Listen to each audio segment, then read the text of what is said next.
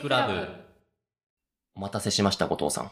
え待ちましたよ、堕落さ ん。わ知っかてるんらです、かわからないけど、わ。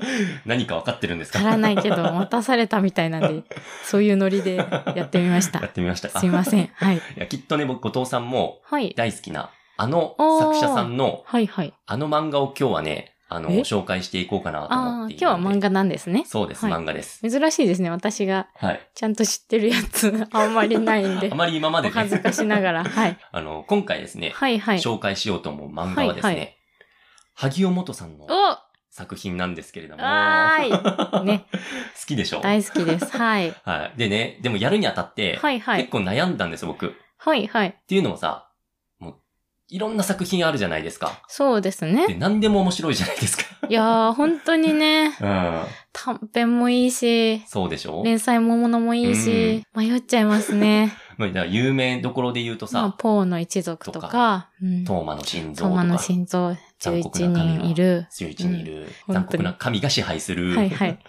阪神、阪神ね。ね、阪神いいね。阪神いいでしょ、はい。うは宇宙船のう。とかね、はい。イグアナの 娘。イグアナの娘一生やるじゃんってね。 山へ行く、山行く。うんっていうのをね、考えたんですよ、いろはいいろと。はいはい。でさ、うん。あのーもう全部やろうかなって、はいはいは一い。本一本全部語りたいぐらいうん。思ったんですけれども、はいただ今回選んだ作品は、はい。こちら、バルバラ異界です。おはい。いいですよ。バルバラ以外も素晴らしい作品ですからね。そうなんですよ。はい。あのバルバラ異界ですよ。は いはい。まあちょっと、はい萩尾元さんをさ、本当にご存知ない方からするとあれだけどうんうんうんうん、少女漫画家ですよね。そうですね。はい。70年代ぐらいでねうん、全盛期が。で、今もまだ連載されてますもん今もなおね。ですよ。いやーねえ、ポーの一今族、もそうそう、72歳らしいですよ、御年。いや、もういやまだまだこれからね、作う品はん作っていただきたいたいだきたい、本当に。うとん。思うんですけれども、はい。という方の、そう、作品はなんい。ですけれども、はい。この作品ですね、はい。実は第27回はい。日本 SF 大賞の受賞作。はいはい、そうですね。ははい知ってますか日本 SF 大賞。い。実はそういうものがあり ます。伊藤計画さんとかねあ、取られてるやつですよもねう。そうそうたるそう作そ品う。が名を連ねてるわけですよはいはいはいはい。ね。まあ実際、筒井康隆さん の朝のガスパーとかさそう、ですね。もうもちろんはい今言ったね、うん伊藤計画さん。はいはい。ちなみにハーモニーですね。はいはいはは。いいで、押井守るイノセンス。ああ、はいはい。牛守さんもね。押井守さんのイノセンス。はい。ね。で、漫画での受賞っていうのもあはりいまして、はいはい。思いつくところで言うと、はい。あの、大友克弘さんのはい。ドームとか、うんうんうん。あと記憶に新しいところだと、はい。あの、吉永文さんのうん。オークと多か、はい。そうです、そうです。うんうん。もう、あれです。受賞されてるんですよ。はいとにかく、SF 作品の一級品うん。なわけですよ。うん。なので、今回紹介したいなって思ったわけなんですけれおども、願いします。コミックスで言うと、全4巻ですよね。はい。で、文庫版だと3巻なので、そうですね。そう読みやすいんだけれども、はい。これがもう最高な SF 作品本当というでですすね。よ。内容かなり濃密なね。そうそうそう。はい。で、これからね、読む方のために、一体どういう物語なんうだっん、うん、ていうことで、うん。簡単にですけれども、説明をね、していこうかなとはい。思いますお。願いします。はい。ちなみに、あの、すべて語ってしまうと長いので、そうですね。本当に、うんうん、あの、冒頭の、冒頭の部分だはい。けをお結話構、ししよ設うかな定と、がね、複雑ですもんね。そうなんですよはい。はい。話していこうかなとはい。思います。まず、冒頭ですね。青葉と呼ばれる女の子が、はい。バルバラと呼ばれる島で、うん。幸せに暮らしているとこから始まります。はい、はい。はい。で、青葉は、パインとタカっていう、うん、うん、うん。活発な兄弟の友達がいて、うん、うん。そして、まー、ちゃんっていう、うん。パン屋のおばさんに、まあ、うん養ってもらっているっていうはい、はい。始まりなんですよ。はい。で、いつも朝はね、うん。あの、まー、ちゃんの焼いたパンケーキの匂いでうん目を覚まして、 うん、うん。そしうてん、、ヤギのお乳を飲んで、うん。ね、そして、いい一日の始まりなわけ。はい、はい、はい。なんだけれども、読み進めていくとどうやら、このね、青葉たちが住んでいるのは、はい。バルバラでも、端っこの島で、うん。で、変わり者ばかりがいるって言われている。うん。しかもなんと、子供を食べているなんていう噂も出回っている。はい、はい。そういう変な習慣があるんじゃそういうそうなかろうかとう、ん。疑惑がある、あるちょっと不穏な雰囲気から始まる物語なんですうよ。んこんなに幸せそうなのにっそうそてうそいう対比がいいんですよね。そう。はい。で、その島とは別に、どうやら外の世界があるうんうん。っていうのがわかるんですよ。はい。実際、このバルバラ住住人っていうのは、うんあの僕たちとはもう完全に違う描写っていうのも出てきまして、はい。例えば、夢占いをする千里って呼ばれる、うんうん。ね、あの男性が出てくるんです。はい。鳥かごにね、入ってるんですよね。そうなんですよ。はい。この男性、ふわふわと宙に浮いています。そうなんです。はい。そして、うん。あの、屋根の上にですね、あの、はい青葉が行くとですね、はいそ。こには、あの、光合成をしているクローバーの妖精のような人型の生き物がいます。そうなんですよ。もうキャラクターね、一人一人が本当にね、うん。おとぎ話の挿絵とかで出てくるよううんうんな美しさというか、そう幻想的なんですよね。そう。はい。なので、明らかに僕らの知っている世界ではうんないじゃないですか。違う。ぞってね。そうそううんそタカとパインはね、そう空を飛んだりしますう。しねあ。そう。で、あの、はいはい青葉も飛びなよとかって言わそれうてそう一そ緒うにそ誘うわれてさ、うん。ね、って飛いうべシーンもないあのっ変なのって言ってますからね。はいはい。そう。で、まあそんな世界の中、うんうん。千里のおじいちゃんが出てくるんですけれども、雷じじっていう、はい。えー彼がですね、あの、青葉をあまりよろしく思っていないんですようね。ん。うん。っていうのも、なんか服につけるその可愛らしいボタンを選ぼうとしても、うんうん。お前にはやらんって言われたうりんとうか、んあの、まー、ちゃんが焼いたパンケーキを持ってきたよって言ってうん。も、はい。そんなもんじゃ食わん帰れうっん。て意地悪ですよ言われてしね。まううんですよん。しまいには、お前はよそ者だみたいなことを言うわけです。はいはい。でね、なんでそんなことを言われるのかっうん。ていうと、実は、はい。青葉はもともとバルバラの住人ではないっていうことがわかるんです。はい。はい。これはパン屋のね、そのまーちゃんの話なんですけれども、はいはい。曰く、満月の夜にね、月のお姫様と海の王子様の結婚式があって、うんうんで、銀の船に乗って海からやってきた月のお姫様が青葉を抱いていたんだよ。はい。そして、女の子が欲しかったまーちゃんに、その小さな赤ちゃんを渡してくれたと。それが、あなた青葉なんだうよ。っん。ていうわけよ。はい。ってことは、青は葉いからすると、じゃあ月のお姫様は赤ちゃんがいらなかったのうん、って聞くうわん。けよ。私はいらなかったのっそうてね。うんそし。たらまーちゃんは、うんそれがその赤ちゃんはなぜかね、月の食べ物も、海の食べ物も食べられなかったから、うんうん青葉はバルバラに来てバルバラのものを食べて育ったんだようんねえ。って言うんですよ。はい。そうかって。うん。私はバルバラに来た、その月と海の子供で、そしてこのバルバラでは何を食べても死んじゃう子もいるんだけれども、うん。私はバルバラのものを食べて生き残ったからここにいていいんだと。私はバルバラのものだ。そう思いながら生活を続いていくってはいうい冒頭なんですよね。はい。 合ってますでしょうか合っ てます。はい。そう。そんなバルバラの世界。はい。先ほど話した夢占いの千里っていう人物うんうんうんがおじいちゃんに話す意味深なシーンがあるんです。うんうん。過去も未来も夢の中で見ることができるよ。こほの世界だって誰かの夢かもしれない。う。うん。そんな始まりなんですね。なるほど。いや、いいですよ。ははい。で、一方、青葉。い。は、パインとタカと一緒に、うん今日も平和に遊んでるわはけいです。はいはい。もう、あの、空を飛んで、はいはいはい。遊んでるわけですよ。はいはい。そんな時ですね、青葉は、とあるおじさんに出会います。ほう。どなたですかおじさんってはいういのは、はい。黒い服に身をまとっていて、うん。で、そんな彼がですね、はい。唐突に、君の名前は、十条青葉だねってあら。言ってくるんですうよ。ん。え、十条うん。名字があるぞ。青葉は青葉よ。うんうん私は青 葉よ。でも、十条っていうのは何、はいって思うんですよ。うん。いや、違う。うよって。うんうん私はまーちゃんちのってうん。言うわけよ。青葉だよってね。。そうん。ね、そんなよくわからない奇妙な出会いがあったものの、うん。それでも、青葉はね、バルバラの世界で楽しく暮らしている。はい。それが、バルバラの序章。これが、第一章。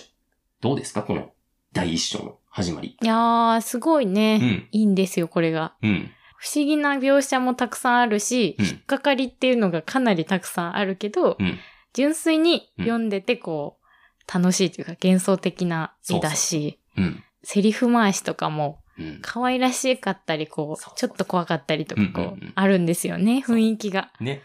萩尾本さんって、あるんですよね。そう。しかもタイトル、バルバラ以下ですいからやね。これからどんなバルバラの話が展開されていくんだと。と。うんね。はい。そして始ま楽るし次みのです。章です。はい。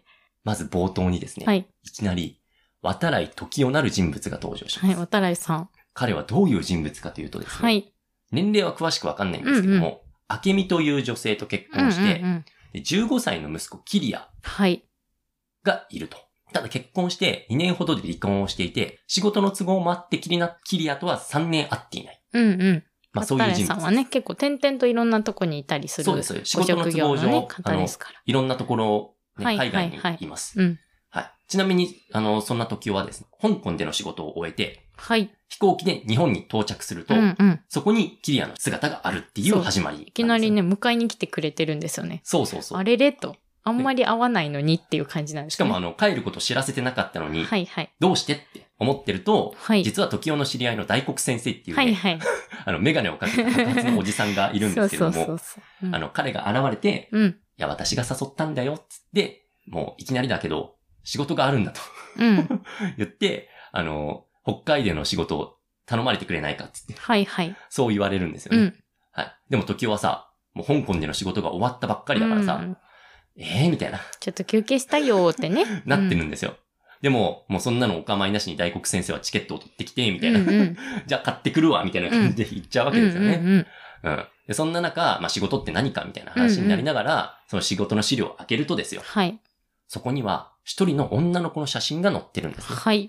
そう。まあ、仕事を引き受けるかどうか悩んでるわけですよ、それを見ながら。はいはい。でも、その、大黒先生がね、まあ、戻ってきた時に、いや、北海道でね、桃田太郎っていう人物が待ってるから、嫌ならその時に断ればいいよっうんうん。て言われるんですよ。うん。でさ、一方よ、うん。 3年ぶりに会ったキリアがいるわけですそうよ。ねですよ。大きくね、なって。。そうん。ちょっと気まずいわけよ。まずいですよ。まあ、ねそんなにね、 うん。こう不死の関係がいいっていう感じではないんですよね。そうそんう。。ちょっとね、いろいろあって、そうう。ん、あまりよろしくないちょっ関と係性。疎遠なんですね。親そ子とうそうそういえどみたいうな。ん。しかも、何の話していいのか、わわかんなかい。んない中、うん。息子の方から話をしてくる。そうなんですよ。あんたの仕事って何、うん。それもって言われるね、知らないぐらいの関係性っていういね。や、 なんかさ、あんたってところがいいじゃいなや、いですか。いいですよね。こなんのかねちょっとぶっきらぼうな感じ。んそうそうそう。あの、お父親はさ、お父さんって呼べない感じとかさ、はいはいはい。ね、うん。そう。で、まあ、彼は答えるよ。夢を分析する仕事だよ、みたいな。おーねこれもね、ちょっと不思議な設定なんですようんね。そうなんですうんん。まあ、後々出てくるんですけども、はいまあ、夢を分析すると。はい。そしたら、じゃあ断ればって言われるんですよ。うん。いや、どうしてって聞くわけ。うん。でも何とも言えない顔をするわけ。うん。もしかして、心配してくれてるのかなってうんうんうんうんうん。思いながら、彼も、あ、今度さ、ゆっくり食事でも行こうよ、みうたいんうん。なことを聞くと、はい。ね、って言うじゃん。うんそしたらさ、まあ、時間あればね、みたいな、っうん キリアくんね。て言うわうけんうよ。んうん。ね。で、まあ、一応返しにね、それは僕の希望だけれどね、っうてんうそのん。時今日が言うわけ。はいはそいした。ら君はってうん言うと、僕は希望はない。ね、ちょっと冷たくされちゃうんだなはい。このぎこちなさというはいかさ、はい。距離の詰め方がお互いわからないっていう感じですよね。うん。ではいちょっとさ、あのーなんだろう、キリアも、ね、お父さんのことうが、んあ。まり良しと思っていないっていうのが、はいはいまあ、ここの場所だけでも明らわかかにるなるんですよね。うんうん。わかるわけですよ。はい。でもさ、ここまでね、読んでて、まあ、聞いててですよ。うんあれって、バルバラはって。 そうなんですよ。いきなりね。そうそう、全然出てこないじゃないかってなるじゃない第で2章すか。からバルバラ出てきてね。ねあんだけ青葉の話が出てきて、うんうんうん 第1章ね。なのに第2章いきなり、その親子のね、うん、ぎこちないぎこ関ち係。ない会話から始まるわけですうんよ。うん。どういうことだよと。はい。ね。これからバルバルどうなっていくのようんうん。なるわけじゃないですか。うんここからですね、時代は、桃田と出会って、まあ、さっき言ってた北海道ですうねん。うん。に行って桃田と出会い、先ほどの少女の話をするわけです。はい。で、彼女はですね、ある事件以来、9歳の時から、うん。現在まで7年間眠り続けているんだ。はいはい。まあそういう依頼を受けるんですよね。そうそうそうその少女についての依頼ってことですよね。そうなんです。はいで、ほぼ冬眠状態で夢を見ている。うんうんそして、依頼は、彼女の夢がね、ノイズが多くてうまくアクセスできない。まあそういう世界なんですけども、ちょっと未来なので、夢の映像が見ることができないと。だから、プロの夢先案内人名はガイドですね。うん。うんうん。である渡来時をうん。頼みたいんだとはい。いう話になってくるうわけんです。うんうん。ちょっとここでね、少しずつ見えてく時るん代で。、さんのなんか職業というか そうそうう そう。ん、夢の中にね、行くっていう。はい、ことができるっていそうう世界なんですよね。そはい。そして渡来は夢の中行くんですよ、その少女。うんなんだけども行く間際に、ところで彼女の名前はって聞くと、はい。彼女の名前は青葉。十条青葉。ああ。そう言わわれて彼はとある島にダイブをしていくっはい。ていう話なわけとでいうこすよ。とですこね。こで、なるほどと。はい。その島こそ、うん第一章で出てきたバルバラの世界であったっていうことがわかるんですよ。ね、つまり、青葉ちゃんのうん夢の中にあるそう。世界なのかなっていうことが、そうう。ん、わかると。わかるんです。はい。ね。そして、前にさ、いきなり青葉と出会って、うんう君ん。の名前は十条青葉だねってはい。言っていたおじさ黒ん。のね、い服たをでし着ょた。うん。そう。彼こそが、実は渡来時代であることが、はいこっちの目線、はい第2章の目うんうんうんう線ん。からは、わわかかると。うんん。そう。だから冒頭から、あ、なるほどなってうん。なるわけじゃないですか。うんうんでね、ここで気になるのうん。は、はい。じゃあその十条青葉は、うん。どうして眠りについてしまったのかっていうことなんそうででけすすども。ね。うん。そう。それは実は今から7年前。はいちなみにあの、この話自体さっき言ったように未来の話なので、7年前でも2045年です。はい。はい。その2045年の12月30日の朝、渋谷区の高級住宅地で、はい。十条勝一さんと妻のチャナさんが死んでいるのをうんうん家政婦が発見します。勝一さんは心臓を切り取られていて、一人娘の A さん、うんうん要は青葉ですね、は地下のピアノ室で発見されて意識不明。はい。警察はチャナさんが勝一さんを殺し自殺を図ったんじゃないかとはい。いう見解をします。はい。はい。しかも台所のディスポーザーからうん。勝一さんの心臓の破片がなんで発す。見されて、結構怖い話。そういう事件があったわけなんですね。で、そりゃさ、9歳のさ、うん。女の子がそんな殺人事件を見せられたらさ、はい。もう目ざ、めたくないのも無理はないってうん思うわけじゃないですか。まあ現実から逃げたいというかね、衝撃的な、そんぐらいのそう。事件が起きていたってことですからね。そうはい。桃田がね、とある写真をその夢の探索から帰ってきたその渡来にね、見せるんだけれども、はい。一1枚はね、バルバラの島うん。と、もう1枚は、うん。それに酷似した島の写真が写ってるわけですよ。ほう。で、その酷似したそのもう一枚の写真、そのバルバレに似ている島っふんふん。ていうのは、台風の時期にはい。瀬戸内海の上空から撮影したものだっていうのがは明かされるわけですよ。なるほど。だから実際の世界で撮られた、そう。台風の時だけ現れる島の写真と、うん。夢の中で見たバルバラの島うん。の形うんが酷似しているっていうことですよね。そうなんですよはい。渡れはね、なるほどと、実在する島が夢に出てきたんだうん。って聞くわけです。まあ、どっかでね、その、そう青葉ちゃんがその記憶があって、うん。それを見てるんじゃなかろうかと。そう。そしたら桃田はですうね、ん。いいえと、この場所には島はないんです。はい。海しかありません。えこれは、ここ2年、超常現象の研究者の間で話題になっている幻の島なんです。はい。そこで、うん。時は気になってたことを聞くんです、ね。はいはい。一つ教えてください。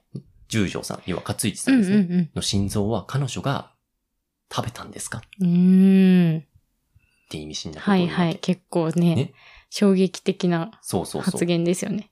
ええって言われるんですよ。ええもうね、スプラッターダメなんですよってい うね。お、言っちゃった。いや、ここでね、いや、僕が言おうとしたのは、はいはいはいあの、神妙な面持ちの後すいにません、僕、スプラッターダメなんですよっていうことはいはで、いごめんなさい緩和をさせるっていう話の展開がある気になるでしょうだったんですけど、 すいません。いやいや、で知も、ってるがよい結構さ、はいはい神妙な話なのいに、や、そうそ一う。気にこの一急言で、になんかポンってね、そうそうそう、なるじゃないですか。可愛いとか、なんそうかそうそう楽しくなっちゃうんですそよ。う。ういんや、ちょっとね、あの、意味深な話とかさ、あの、が続くんですけれども、こういう緩急がね、本当に素晴らしいですよね。そうそうそうはい。で、2章が終わるわけですよ、はいここで。ここからもうちょっとだけ話をしますね。はい。で、ここからですね、もう登場人物がどんどんどんどん増えていって、はいはい。あの、複雑化していくんですけれそどうも、そうですね。そうそう渡来時はですね、青葉関連の調査を進めていくことになります。はいはい。すると、様々なことが浮かび上がってくるんです、ね。はい。まず一つ。最初の方に、あの、時はさ、息子とほら、ご飯に行くっていう約束をしたじゃないですか。はいはい。空港でね。そうそう、あの、気まずいあの時うん。うん うん。にしたじゃないですか。はい。キリア君とね。はい。で、彼と食事に行くわけですよ。うん。ね。で、3年間会ってなかったから、その時の3年間の話を聞くわけです。はい。でね、ここで、時代がですね、キリアに、その、自分も結構ね、あの、特殊なその感覚を持っているわけです、時代自身。うんうんなので、キリアにも、うん。うん。それを、例えば写真を見せることによって、うん何か第六感が働くんじゃないのかなと思って、あうの、んバルバラの写真を彼に見せるわけです。はい。すると彼はですね、はい。畜生と、誰かが僕のコンピューターに入り込んだなって言うんですよ。あら、どういうことなりますよ。そう、うん話を聞くとう、んキリアが、ペテンだよ、そんなの。つって。だってこれ、俺が作った島だもんって言うんですよ。えっていうね。そう。でね、その証拠を見せるわけ。うん。ほらって言って、あの、右手を見せるとね、その島の形そっくりなんですよ。要は右手をそのスキャンして、はいはいそのはいはい。島の感じにふなんかフィルターをかけて作ったと。はい。ね、同じ手の形をしてると。はい。これが僕が作ったんだよっていう証明になると。うんうんでもなんで君がっていうわけ。うん。うんうん。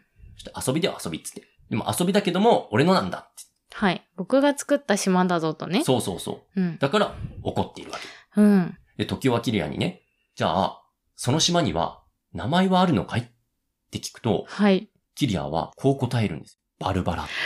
ええー、っていうね。そうここで繋がるのかってそういう。うん。、で、彼はね、はい。その一人になりたいとき、うん。あと遠くに行きたいなって思った時の安全の場所として、はい。バルバラっていう世界を作ったと。いやーそこで過ごしていたんだと。はい。でも、名前って彼の頭の中にしかないんですよ。いやーそうなんでだすからよね。、誰も知り得るわけがない。うん、うんうん。ね。なのに、どうしてどうですかこの謎をな、 謎が謎を呼ぶ展い開。や、本当にね、掘れば掘るほどそねう、不可解なことが増えていくどんんですどよ。んどんどん増えていくわけですよ。はいはい。じゃあ、ここからもう一つね、話をしますと、はい。チャナの母はいはい。に話を聞きたくなって、うんうん。青葉のおばあちゃんにあたる方ですね。そうですね、はいはい。えー、ナナミというはい女は性い。が出てくるんですけれども、に話を聞きに行くと。はい。すると、チャナはですね、うん。実は、前の夫との子供だっていうことを言うわけですよ。はいはい。で、その前の夫の名前は、うん。エズラ・ストラディとうん。言って、うん。ドイツと日本のハーフである。はいはい。そして、十条製薬のうん。特別研究医だよっそう、博士なんですてよいう。ね。で、この十条っていうのは、うんもちろんその十条勝一とかのあの十条なんですよ。はいはいはい。ねだからここでもちょっとずつなんかね、うんうんう。うんつながりつがあなるわがけ。りがちょっと見えてくるんですね。そうなんですよ。はい。で、このナナミはですね、うんあ。の、青葉を、まあ、すごく憎んでいる、恨んでいそるうなんんでですすよよね。ね。なんでかっていうと、うんいや、娘のチャナはその被害者だと。うんう。ん、だって、彼女はチャナの心臓を取り出しているんだよ。父と母の二つの心臓を食べて満足して、まるまると眠り込んでいるんだよと。そうなんですよね。まるで悪魔である。うん。あの子は死ぬまで眠っているといい。そんなことを言われている青葉なんですよう。ん。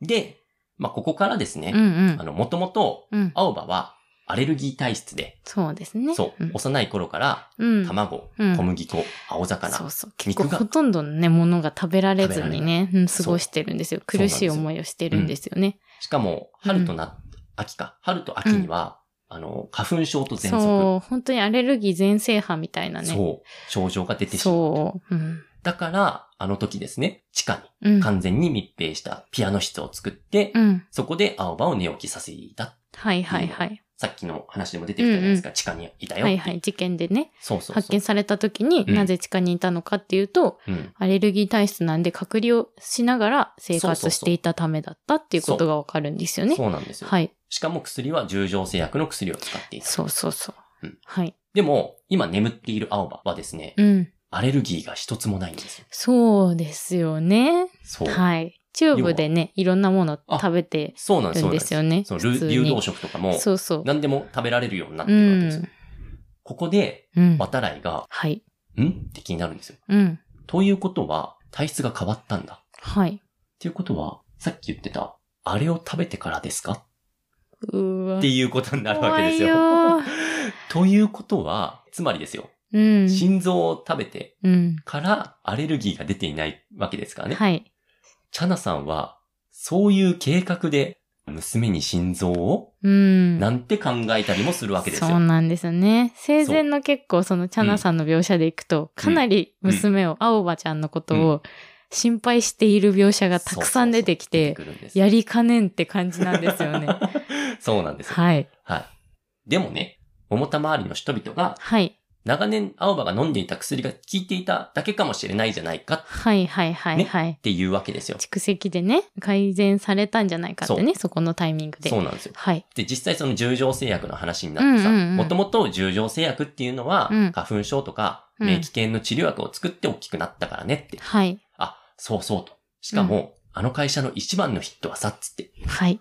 若返りの薬、確か、エズラストラディの研究で、つそうって、ここで、エズラストラディの名前それが出てきくるて、んですよね。しかももし、二人が離婚していなかったら、はい。あのバルバラシリーズはもっと発展したかもしれないのにな。えってね、バルバラシリーズ そう、今なんてっていうわけですよ。うーんねはい。そしかも、このエズラっていう研究者ね、はい。実は30年前にはい火星のとんでもない学説を発表したけど、うんまあ、学会から無視されて、ペテン師扱いされていたっていう話も出てきて、はい。しかも、その火星ね、なんと幼い頃の青葉が絵に描いているっていういね。やー、これがまた。そう。はい。さあ、若返りの薬、はい。火星、はい。バルバラ。はい。しかも、そのバルバラを作ったのは渡来の息子キリアが想像した世界。そうこうした様々な謎を抱えたま本当ま、にね、はい。彼はまた、青葉の夢世界、バルバラへと旅立っていく。はい。それがバルバラ以外の冒頭でございます。いや ー、まだ序盤ですもんね。一巻まだ。一巻の序盤本です。当に。はい。もう3章ぐらい。そうですよ4章ね。ぐらいのや話、かなり複雑なね、うん登場人物同士の絡み合いと、はい。奇怪なね、はい。現象というか、ストーリー展開がね、そうなんですよ。続くんですよ。はい、これでもね、あの、うんまあ、まとめた結果なんですけれども、もっとね、はい登場人物、キリアのね、あの、そう友達とかも出てき出てまくするし、し、うんうん。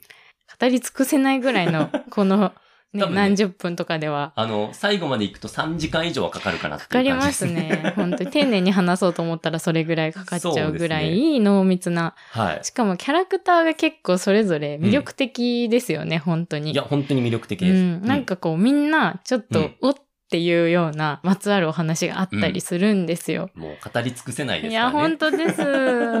というわけでね、はい。あの、今回はここでね、はいまあ、紹介を終わりにしたいんですけれども、やっぱり聞いてる方の中にもね、うんうん。まあ、続きがものすごく気になるかなとはいいう方もいると思いますので、はここから先は、はい。あの、ぜひ読んで、 Kindle 版もね、今は売ってますんで。はい。はい。ですので、おすすめです。はい。というわけで、あの、今回もね、はい。最後まで聞いていただきまして、ありがとうございました。はい。ありがとうございました。っていうか、はい。ダラックさんって、うんいつもなんか時代劇とか、うんうん。勝手に創作してるじゃないですか、あー話を。はいはいはいしてますねはいなんか SF とかできないんですかバルバラ以外みたい な。